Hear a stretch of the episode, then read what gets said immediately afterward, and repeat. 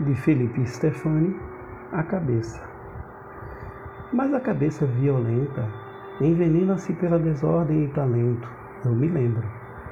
Por dentro do dom da demência, sob o choque veemente do transe e do terror das visões da morte.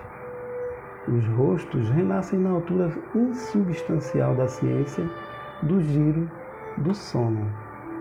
É um cálculo quebrar o visível, mexer a água veloz até que sangue o trabalho de fluir. Quem intui as noites abundantes por dentro da loucura?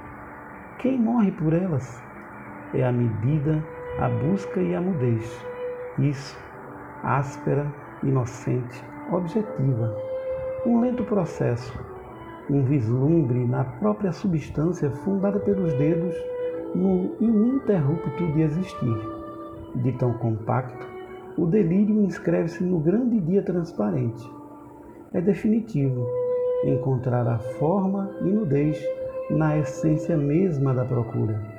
Um cálculo inocente no mortal silêncio da própria finitude. É isso. Não se assemelha ao que se diz profundamente. É um áureo impossível.